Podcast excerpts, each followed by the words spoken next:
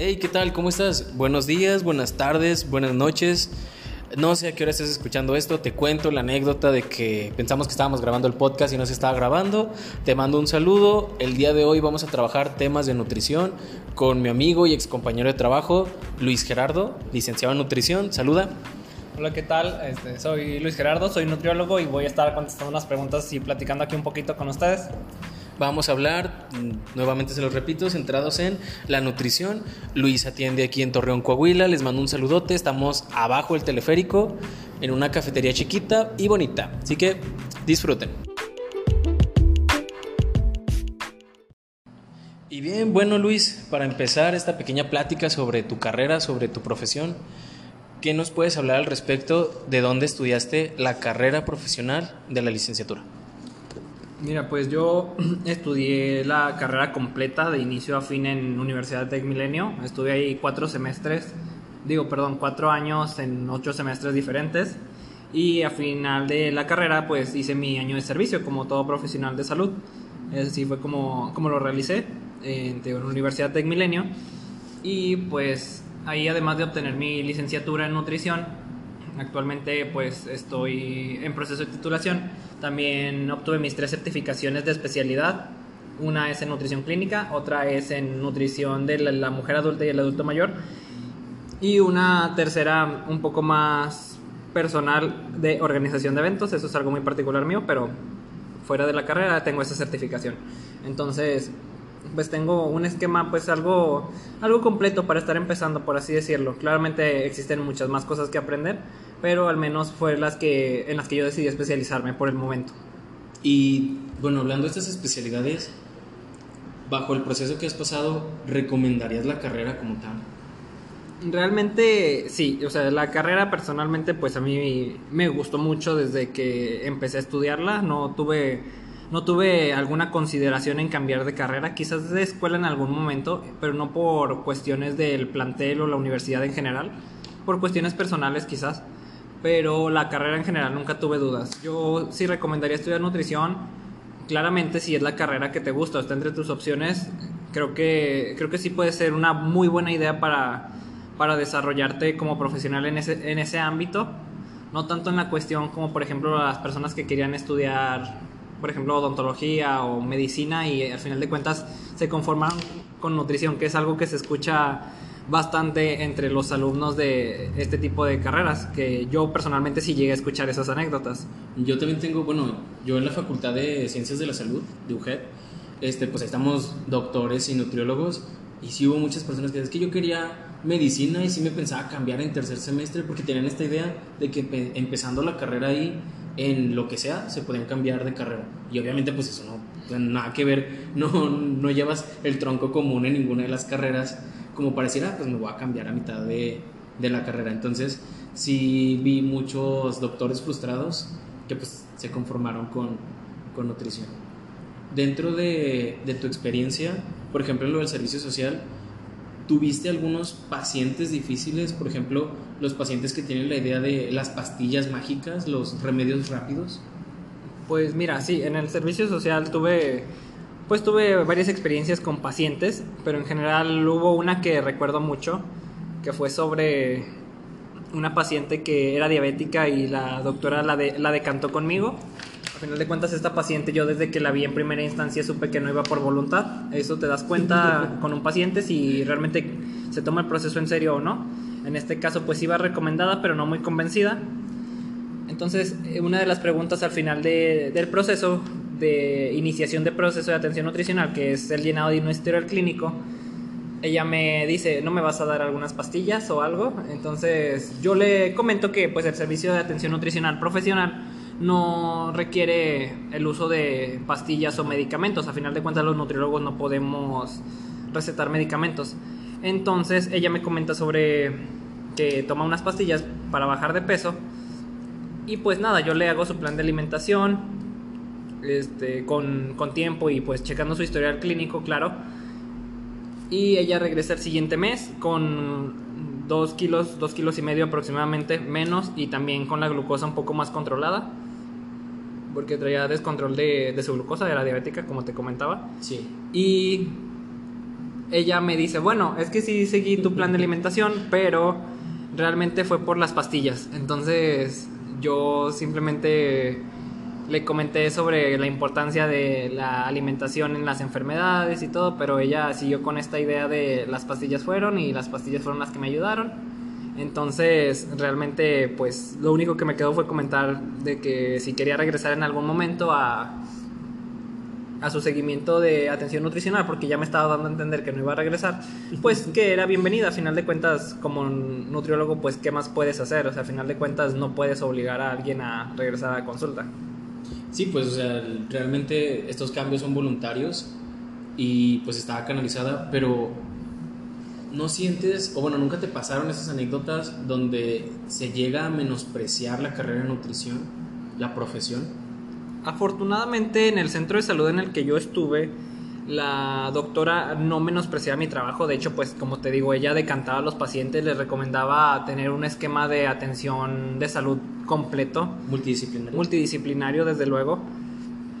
Pero he escuchado desde luego historias de colegas que estaban en otros centros de salud en los que los médicos sí tenían este, este menosprecio a la carrera tal cual. El menosprecio no venía de los pacientes, o sea, quizás los pacientes le tienen un poco de miedo a lo desconocido, un poco de miedo a que les quiten pues la, comida sabrosa, las cosas que les gustan, desde luego. O sea, había una paciente que no podía dejar de comer pingüinos todos los días.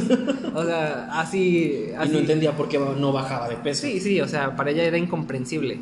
Pero es como que mi vida está, los pingüinos están por delante de mi salud. Sí.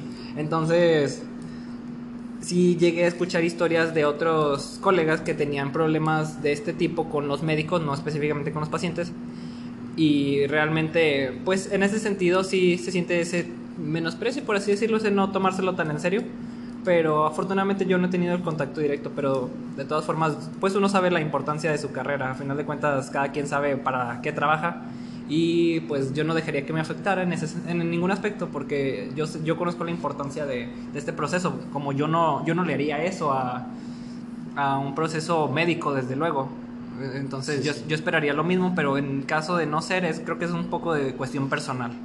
No, bueno, mira, yo tengo sí un par de anécdotas por parte de la facultad, sin mencionar a doctores ni nada, obviamente, porque pues me pueden regañar. Y sí me tocaron experiencias dentro de grupos de ahí de la facultad, actividades, eventos, donde eran los mismos doctores, y pues allá en la facultad se vive mucho, que los doctores menosprecian la carrera de psicología y menosprecian aún más la carrera de nutrición.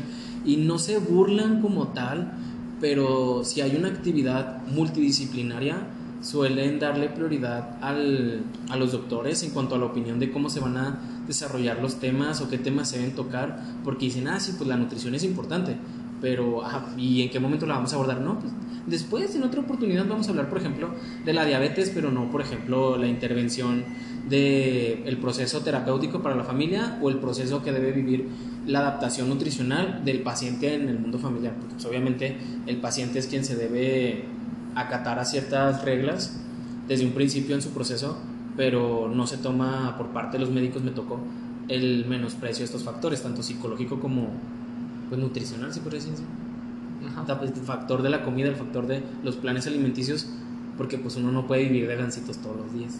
Sí, no, claro, desde luego, al final de cuentas, las pastillas sí hacen su trabajo y todos los medicamentos ayudan bastante a esas enfermedades, pero al final de cuentas tampoco hacen milagros, o sea, el tratamiento es multidisciplinario.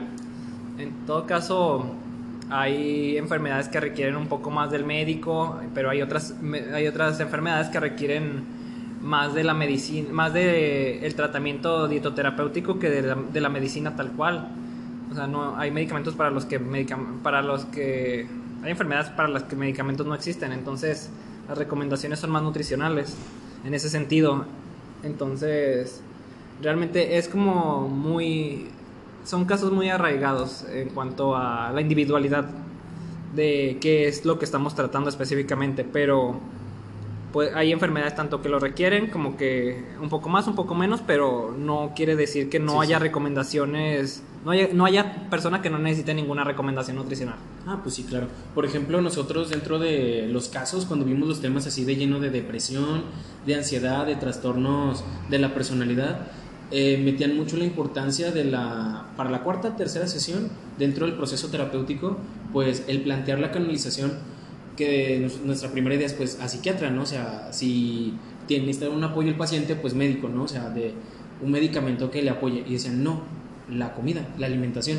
Porque, por ejemplo, los pacientes que tienen crisis este, suicidas, crisis depresivas o ataques de ansiedad, pues normalmente tienen descompensaciones en el cuerpo, hablando hormonal físicamente, y pueden ser este, de muy buena base el tener una buena alimentación. Y no una buena alimentación de que coma bien, hijo, sino vaya un proceso formal de un plan nutricional para que le apoyen su proceso de, de salud mental. Y es algo que se me enseñó ya muy a lo último de la carrera, pero al principio cuando tocamos estos temas era como, no, pues sí, pues hay que mandarlo con el con el psiquiatra para que le dé medicamento, pero pues no tomábamos mucho en cuenta esta parte de, del nutriólogo hasta que pues empezó a hacer más difusión en la, en la escuela de que sí, incluso los psicólogos no tomaban en cuenta las otras carreras y era como que pues sí, las pastillas no te van a solucionar la vida, pero también la terapia necesita sus, sus apoyos de, de una buena dieta, de un buen seguimiento con pastillas.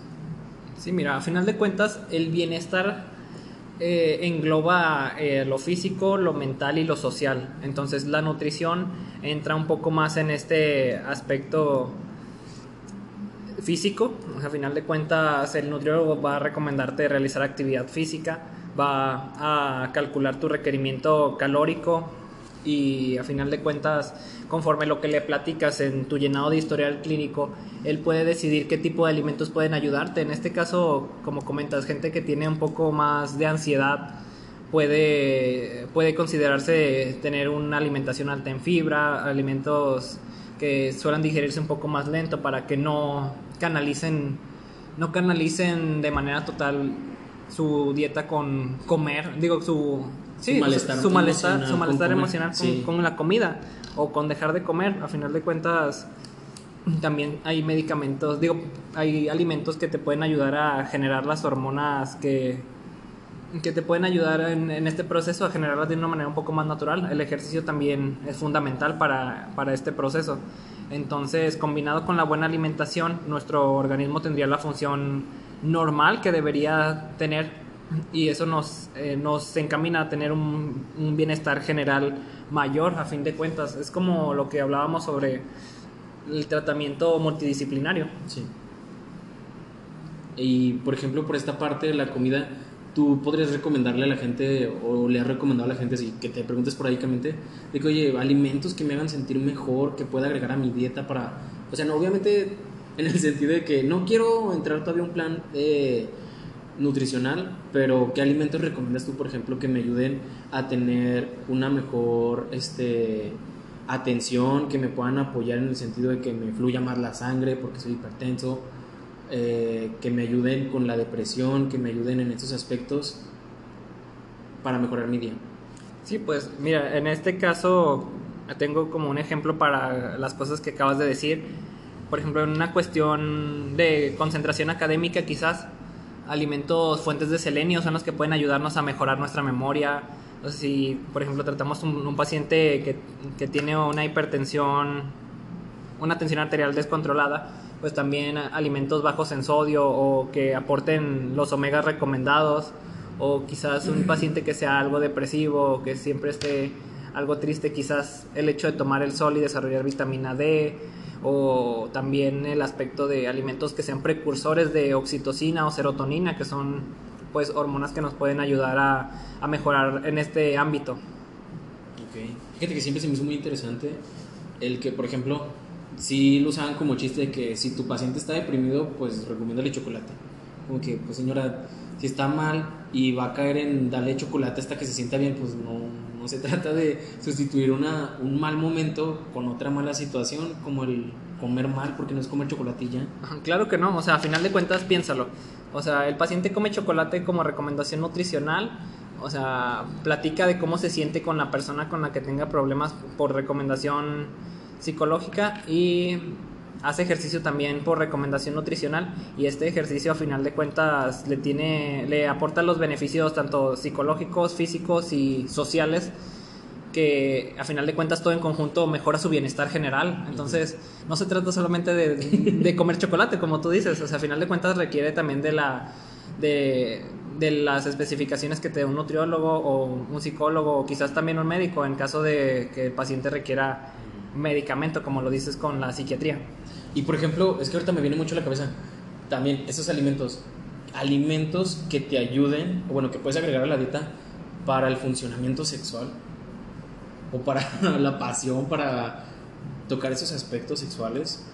Pues mira, tengo entendido de un colega también al que le llegaron a hacer estas preguntas. Yo, yo no me las he topado, pero pues no es, no, a final de cuentas no es raro pensarlo.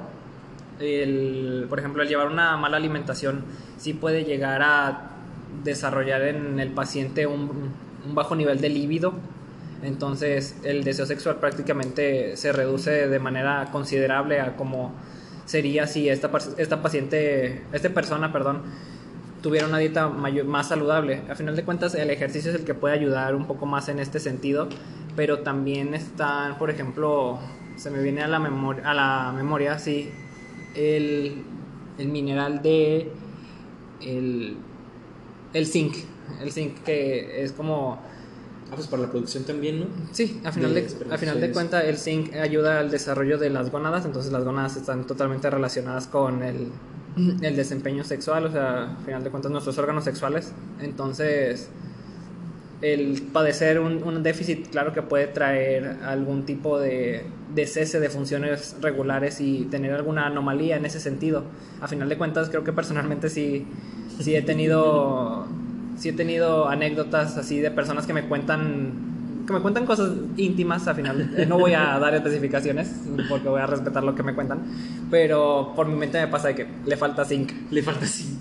O sea, bueno, en resumen, pues por ejemplo, un pequeño resumen, básicamente nos podría servir la nutrición para apoyar esta parte de la salud mental, para apoyar, bueno, obviamente el desarrollo de actividades físicas, cualquier persona que se dedique a alguna actividad física, pues necesita una dieta equilibrada para que pueda tener, por ejemplo, rendimientos. Se podría aprovechar esta, esta parte de la nutrición para satisfacer esta falta de zinc al momento de tener, eh, ay, no sé cómo decirlo, lívido, al momento de tener pasión sexual. O sea, nos puede apoyar en todos aspectos y hay muchas cosas que la gente no entiende a veces y dice que sigue siendo charlatanería de que la nutrición sirve para, pues, para estas cosas.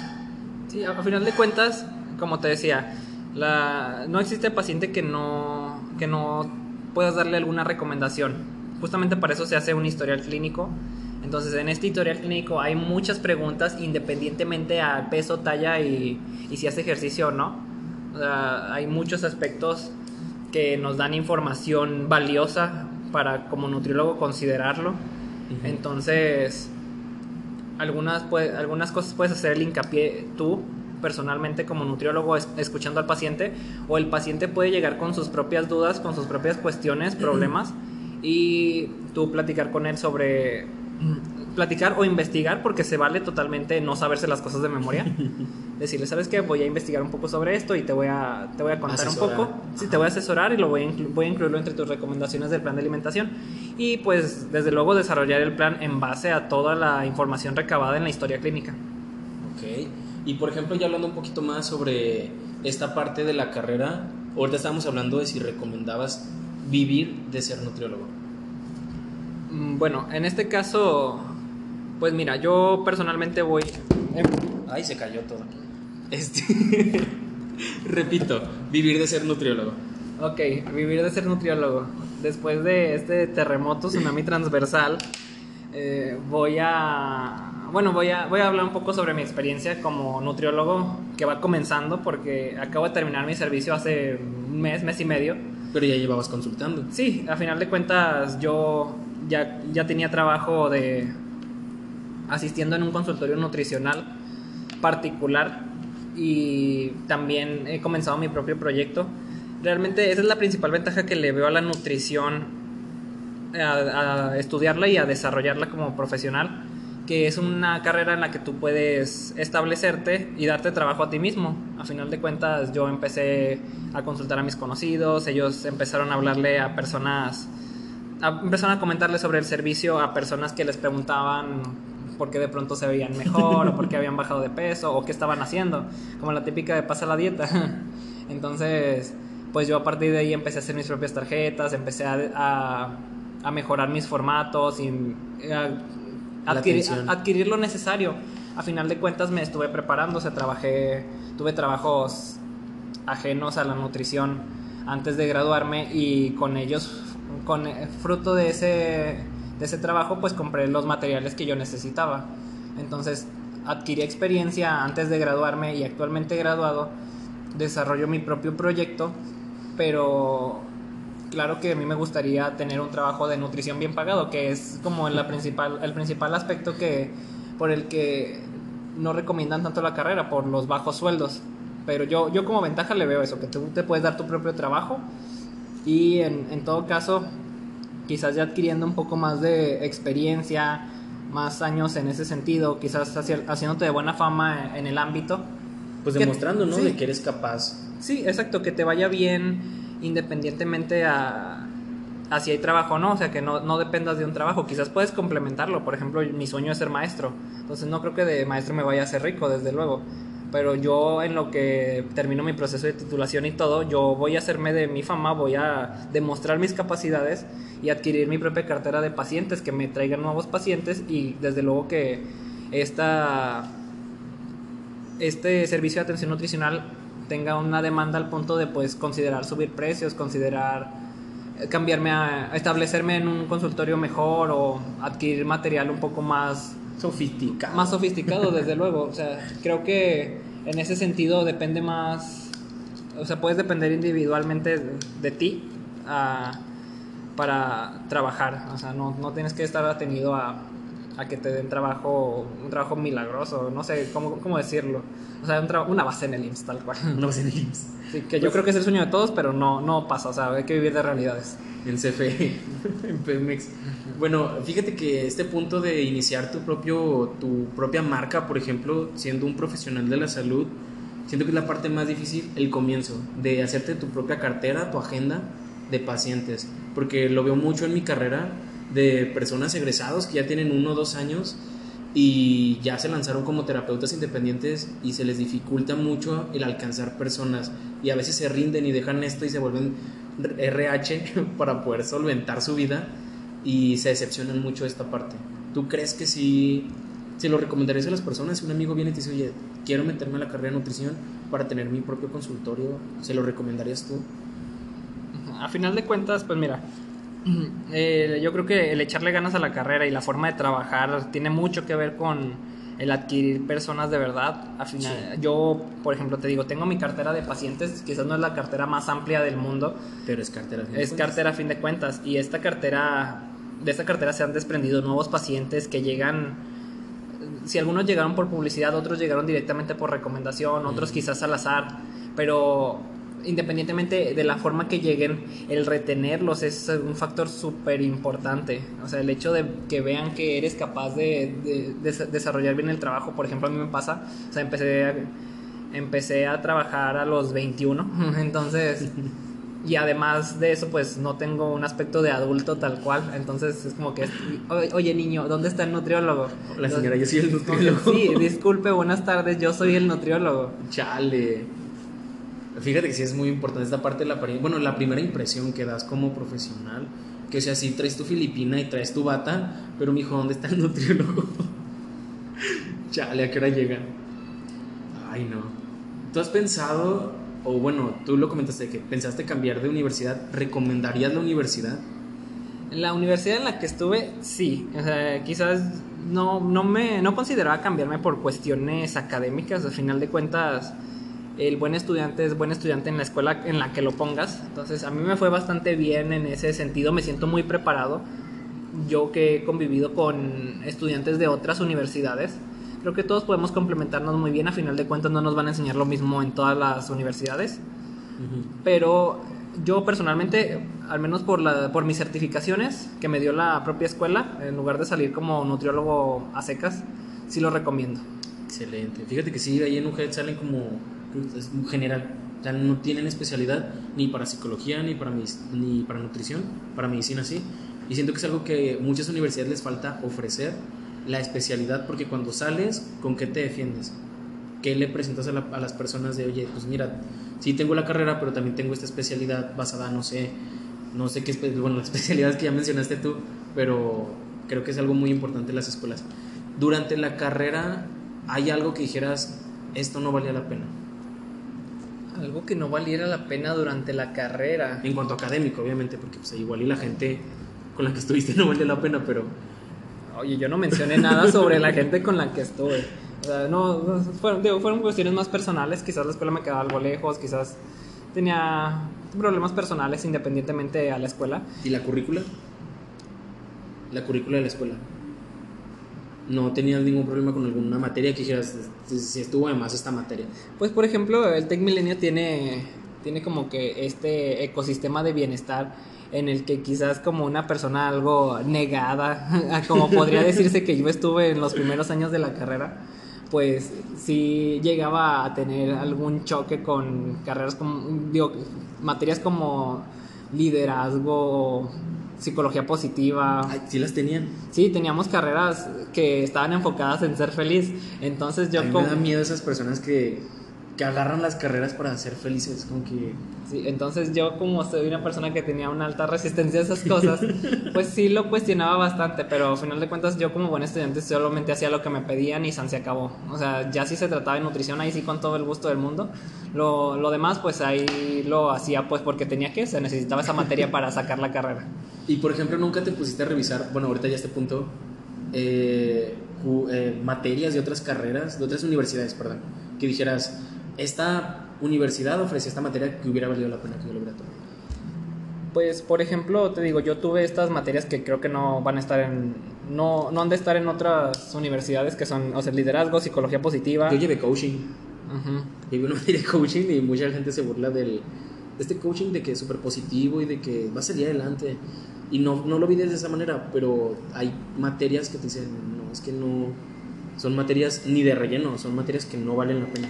Sí, mira, también, ahora que mencionas eso, también llegué a tener teoría y técnica de la entrevista con una, con una, me la daba una doctora que estaba muy casada con este coaching positivo y yo estaba como, ok, o sea, yo te voy a ayudar y no, claro que no me voy a portar súper negativo con el paciente, pero tampoco me voy a poner unos pompones y le voy a poner a echarle porras. Échale por eso. O sea, no, no, no, yo, yo personalmente pues no, no estoy apegado a esas cosas, no, Sí, no sí. las manejo, pero no las descarto. O sea, a final de cuentas hay quienes les puede servir. es- es- estamos hablando, yo pienso que es como la cuestión de De del le sistema sirve, le sirve. del sistema educativo, sí. A final de cuentas como poner a trepar un pez a un árbol. Eh, era al Sí, revés. sí, el poner un pez a trepar el árbol. Sí, sí, claro, o sea, pero en caso de que lo compares con un gato, o sea, el gato sí, sí lo va a hacer, pero un pez no. Entonces es como una cuestión más individualista. O sea, sí había árbol, pero yo era un pez y no un gato. Sí, o sea, claro que hay pacientes a los que les sirve este coaching que lo necesitan más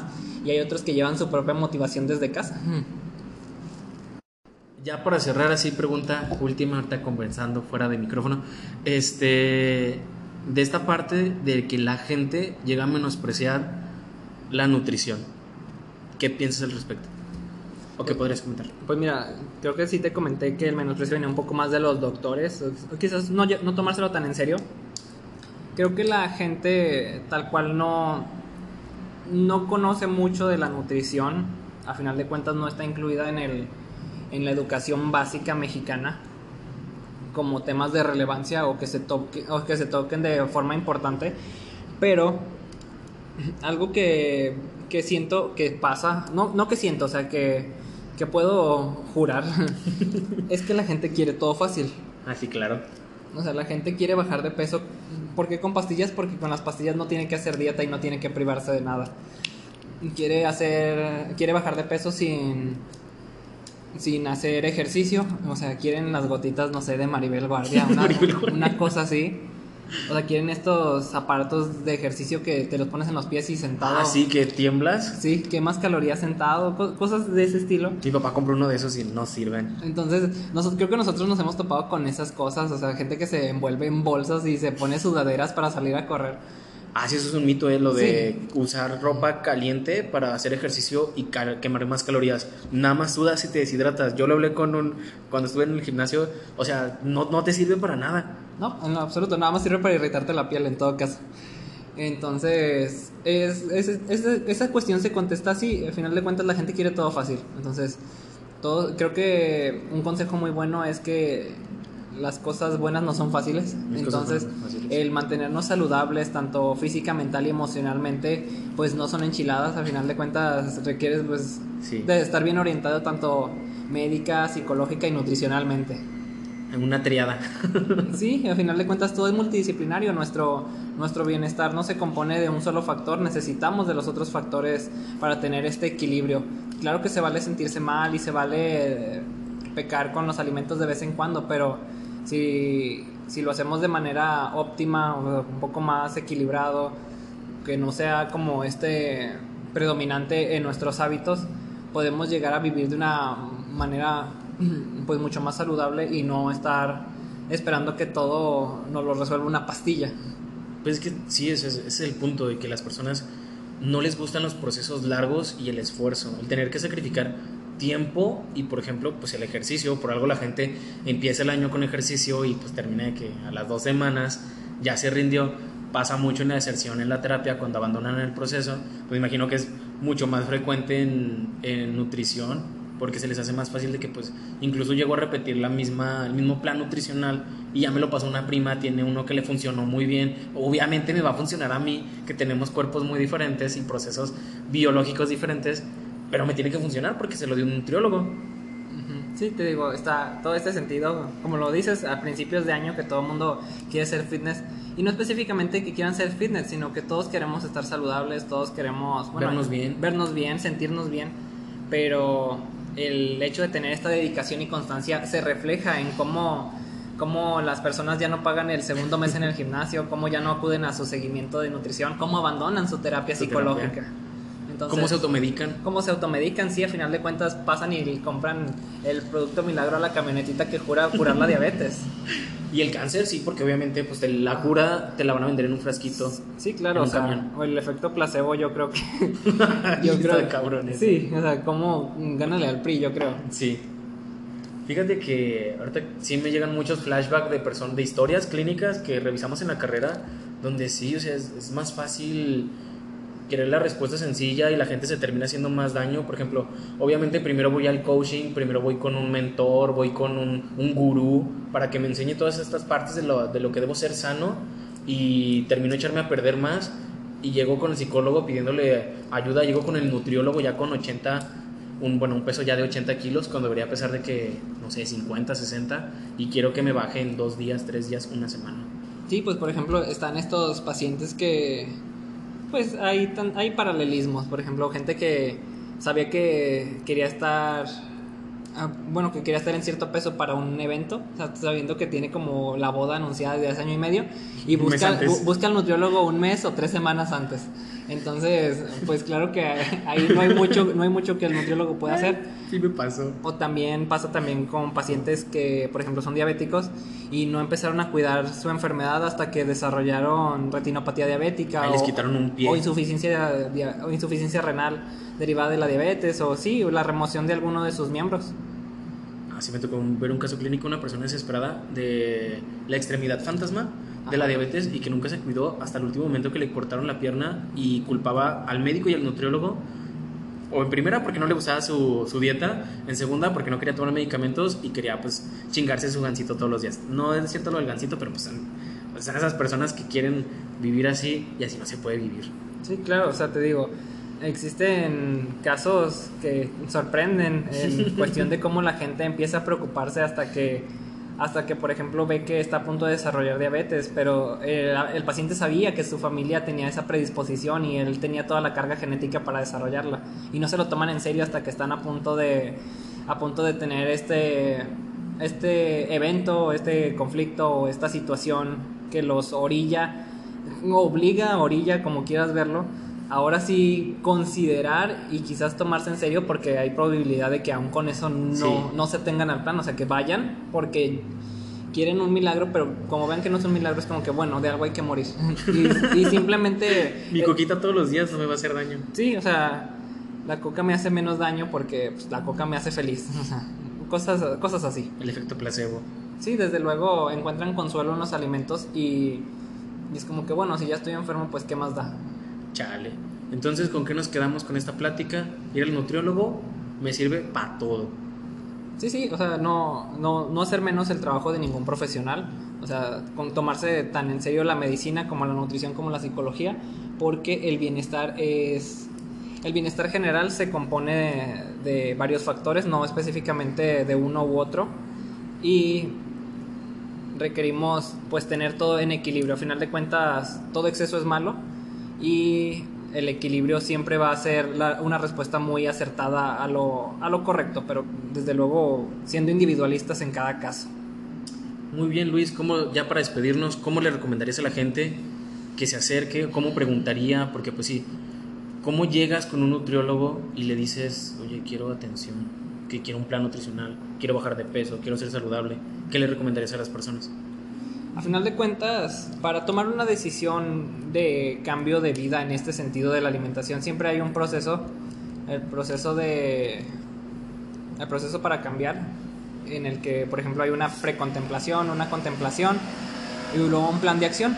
Por ejemplo, en este caso, precontemplarlo es como estar considerando el empezar a buscar un nutriólogo, el contemplarlo tal cual ya es estar como cotizando o, cuestion- o preguntando sí con uno u otro o preguntar a familiares si conocen alguno o si recomiendan alguno o qué tipo de tratamientos pueden llevar, si ir con un médico, si ir con un nutriólogo, si ir con Un psiquiatra. con un psiquiatra o quizás con algún vendedor de productos milagro, patitos que te echen a perder el hígado o cosas así. No quiero decir marcas, pero todos saben de qué estoy hablando. Licuados. Este entonces, ya por ejemplo, un plan, de acción es tal cual decidirse y agendar con uno y pues desde luego depende del tipo de profesional que tenga enfrente, la labor de convencimiento para que este paciente se, se convenza de que el tratamiento que tiene enfrente es el óptimo y desde luego las habilidades de este, de este profesional le den resultados y motiven al paciente a continuar con su tratamiento. Y pues arriba la salud, la salud mental. La salud en general, amigos, vayan al psicólogo, al nutriólogo, al doctorcito, no se automediquen, eso es algo muy peligroso. Así que, Luis, muchas gracias por habernos contestado las preguntas, por haber hablado sobre tu carrera, sobre tu universidad, que sí, realmente no sabía cuáles eran los planes, no, no tenía idea de, de que trabajaban estos temas de, de- de la psicología, de la psicología positiva. Psicología positiva, el ecosistema de bienestar. Eh, hay partes de esas que me dan miedo, pero muchas gracias por la oportunidad de poder hablar contigo y tus redes sociales.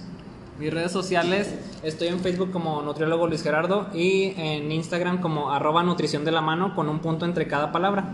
Es un chavo, un chavo así delgadito con este barba y ¿cómo sales en tus fotos? Mm, eh, Como, o sea, con bata negra. Con bata, con bata negra, entonces es esa persona, ese Luis Gerardo, muy buen nutriólogo. Yo lo recomiendo, lo recomiendo a mucha gente. Tiene, te- tienes también atención en línea, ¿verdad? Sí, tengo servicio eh, Online. dom- dom- en, pues, en consulta presencial, domiciliaria u online. Pero pues presencial sabemos que pues Torreón, Coahuila, aquí, México bonito. Les mando un saludo, gente. Esta es la despedida. Despídete.